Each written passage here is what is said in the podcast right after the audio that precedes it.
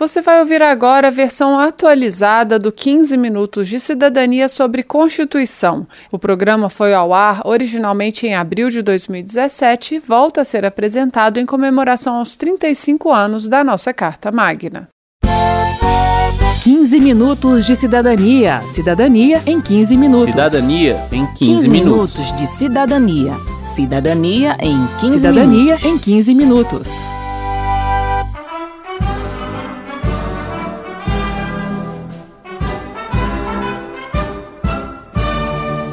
Nós, representantes do povo brasileiro, reunidos em Assembleia Nacional Constituinte para instituir um Estado democrático, destinado a assegurar o exercício dos direitos sociais e individuais, a liberdade, a segurança, o bem-estar. Essas são as primeiras palavras da Constituição da República Federativa do Brasil, vigente no país desde 5 de outubro de 1988. A Constituição de 88 ficou conhecida como Constituição Cidadã, pois garante direitos fundamentais aos cidadãos.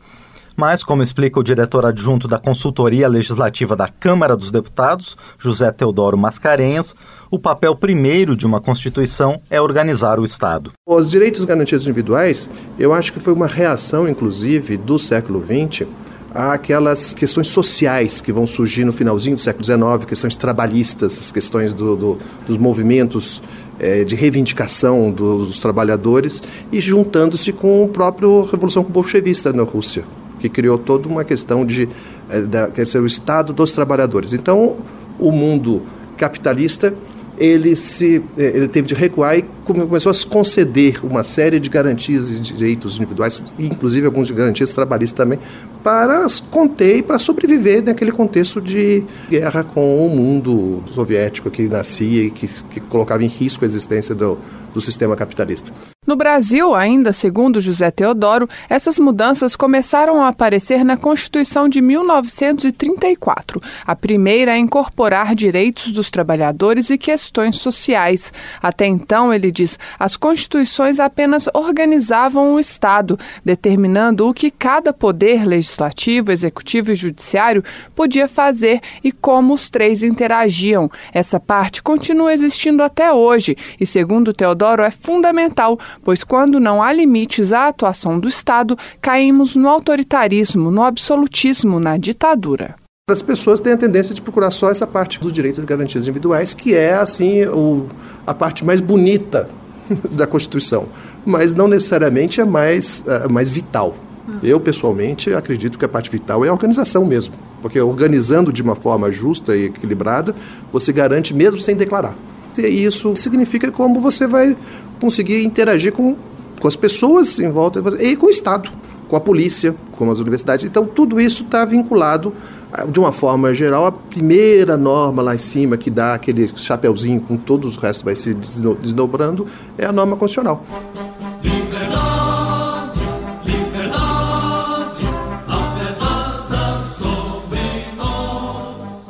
Sendo assim, como o Estado brasileiro se organiza, segundo a nossa Constituição? Bem, o Brasil é uma república federativa que se constitui como Estado democrático de direito. Ser uma federação significa ser a união entre estados e municípios autônomos. De modo simples, podemos dizer que os municípios, os estados e o Distrito Federal podem estabelecer as regras do seu funcionamento, dentro dos limites impostos pela Constituição. Por exemplo, Estados e municípios não podem criar leis sobre alguns temas, como trabalho, transporte e populações indígenas. Apenas a União pode fazer isso. Outros setores, como saúde, educação e moradia, são organizados de forma compartilhada entre municípios, estados ou Distrito Federal e a União.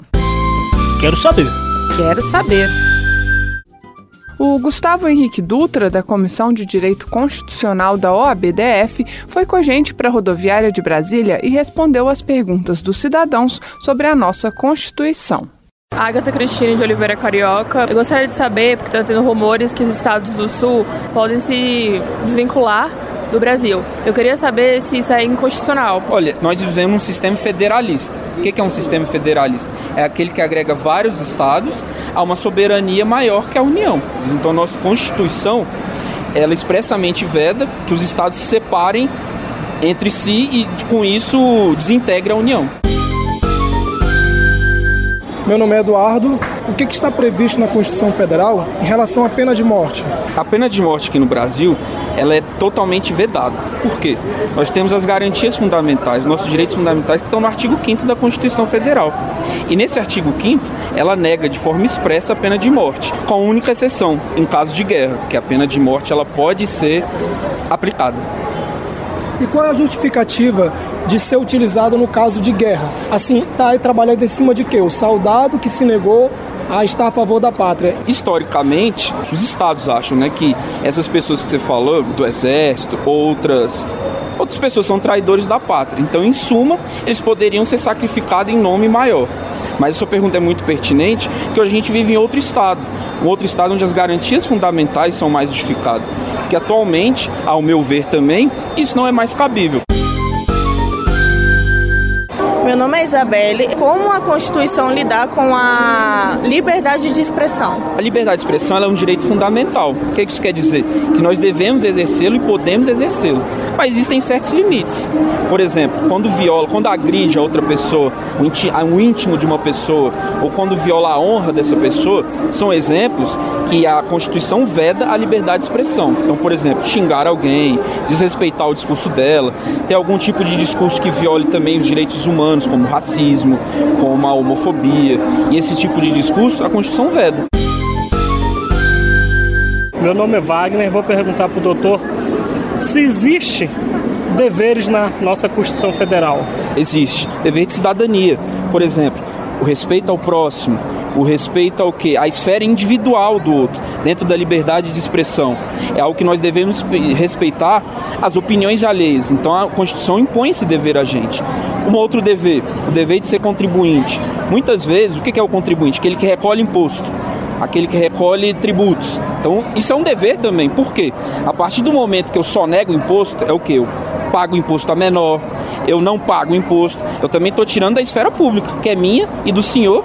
Então nós temos vários deveres na Constituição que elas andam de mão dada com nossos direitos, com certeza. Crianças, e quais são seus deveres?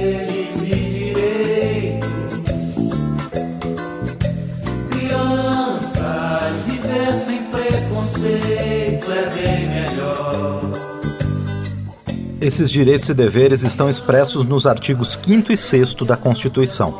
Ali estão garantidos nossos direitos fundamentais, como o direito à vida, à liberdade e à igualdade, e também os direitos sociais, a educação, saúde, alimentação, trabalho, moradia, transporte, lazer, segurança, previdência social. Para o deputado Patrusano Anias, do PT Mineiro, é por meio dos direitos fundamentais que a Constituição consolida o chamado Estado Democrático de Direito.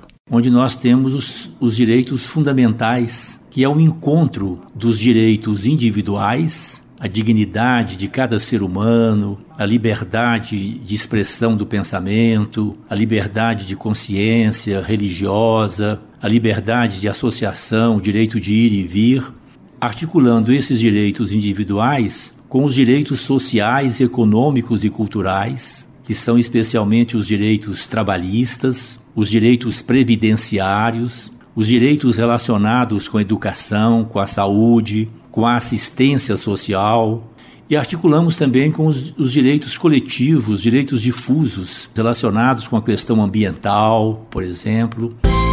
Quero saber. Quero saber.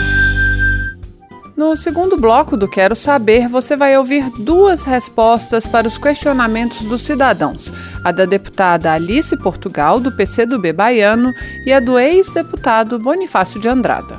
Meu nome é Carol e eu queria saber se o impeachment que aconteceu recentemente está previsto na Constituição ou não. Impeachment está previsto na Constituição e sempre teve previsto nas Constituições brasileiras. Em 1891, a Constituição falava no impeachment. A Constituição de 34 falava em impeachment. De 46, a de 67 e a atual de 88, todas elas regulamentam o impeachment como uma providência que o Poder Legislativo pode tomar para afastar o presidente da República. Selme Mestre de Amorim. Por que, que as leis no Brasil não funcionam, né? Com certeza, quando o parlamento age conectado com os interesses da sociedade, as leis pegam. Mas é preciso também que todo o aparato judiciário, do próprio Poder Executivo sejam montados. Veja a Lei Maria da Penha. É uma grande lei, mas é preciso criar delegacias especializadas e é coisa das polícias civis dos estados. E é preciso criar também as varas especializadas, que é coisa do Poder Judiciário dos estados. Então, para que as leis sejam cumpridas, é preciso que o Estado, como um todo no Brasil, funcione. Edilson Viana, porque tudo que vai ser aprovado na Câmara não é esclarecido antecipadamente para a população, para ver se ela aprova ou não. O deputado ele precisa ir e vir e quando ele volta para o Estado, a obrigação dele é fazer reuniões, é fazer debates, é visitar os municípios para dar conhecimento daquilo que ele realiza em plenário. Por isso, você precisa cobrar do seu deputado esse retorno em relação àquilo que está sendo discutido. Ao lado disso, acompanhar as redes sociais, a TV Câmara, acompanhar não é, todo o processo legislativo que vai descrito no portal da Câmara. Então, nós hoje temos mecanismos que são mecanismos muito ágeis de acompanhamento não é, do processo legislativo. O regime democrático é o regime em que o povo elege os seus representantes, são seus delegados, são aqueles que realmente expressam a sua vontade. De modo que, quando um poder legislativo vota algumas leis, ele está fazendo em nome do povo. Não tem que levar o povo, digamos assim, é, pedido de informação, nem tampouco a solicitação para votar leis. Isso é inerente ao regime democrático. Meu nome é Graziela Streit Rodrigues da Silva. Eu queria saber se a PEC que tem no Congresso sobre a redução da maioridade penal pode ser considerada constitucional ou inconstitucional. Uma PEC, para ser considerada inconstitucional, é só quando ela atinge os direitos individuais dos cidadãos. Não atingindo, atingindo os direitos individuais, nem tampouco a separação dos poderes, qualquer PEC pode ser apresentada e não é inconstitucional a PEC relativa à maioridade não é inconstitucional. A PEC sobre a redução da maioridade penal é inconstitucional, do meu ponto de vista, porque ela é uma cláusula pétrea da Constituição. Fere o capítulo dos direitos fundamentais e, por isso mesmo, ela não pode ser mexida nesse capítulo.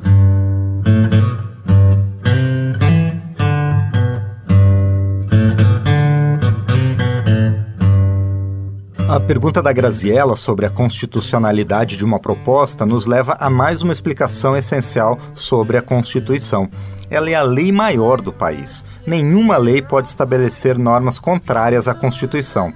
É por isso que todos os projetos de lei que tramitam no Congresso passam pela avaliação de constitucionalidade e não podem ser aprovados se não respeitarem os princípios da Carta Maior. Mas a Constituição pode ser alterada. Isso é feito por meio de proposta de emenda à Constituição. É o tipo de proposição mais difícil de ser aprovado, exigindo um número maior de votos a favor, justamente por mexer com a principal lei do país. O que não pode ser alterado de jeito nenhum são as cláusulas pétreas, a não ser pela elaboração de uma nova Constituição, o que representaria, de certa forma, uma revolução social. As cláusulas pétreas são a forma federativa de Estado, o voto direto, secreto, universal e periódico, a separação dos poderes e os direitos e garantias individuais. Emancipate muito bem, termina aqui mais um 15 Minutos de Cidadania, que teve produção de Lucélia Cristina, Cristiane Baker e Carmen Amaral. Trabalhos técnicos de Indalécio Vanderlei, edição e apresentação de Márcio Aquilissardi e Verônica Lima.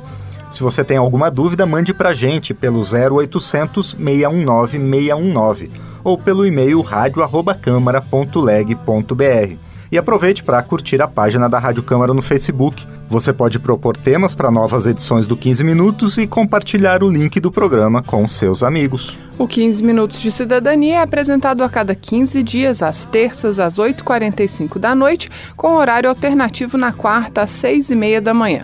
Você pode conferir todas as edições do programa no site da Rádio Câmara. Acesse radio.câmara.leg.br. Uma boa semana e até o próximo programa. 15 minutos de cidadania. Cidadania em 15 minutos. Cidadania em 15, 15 minutos. minutos de cidadania Cidadania em 15 Cidadania minutos. em 15 minutos. Você acabou de ouvir a edição atualizada do 15 Minutos de Cidadania sobre Constituição.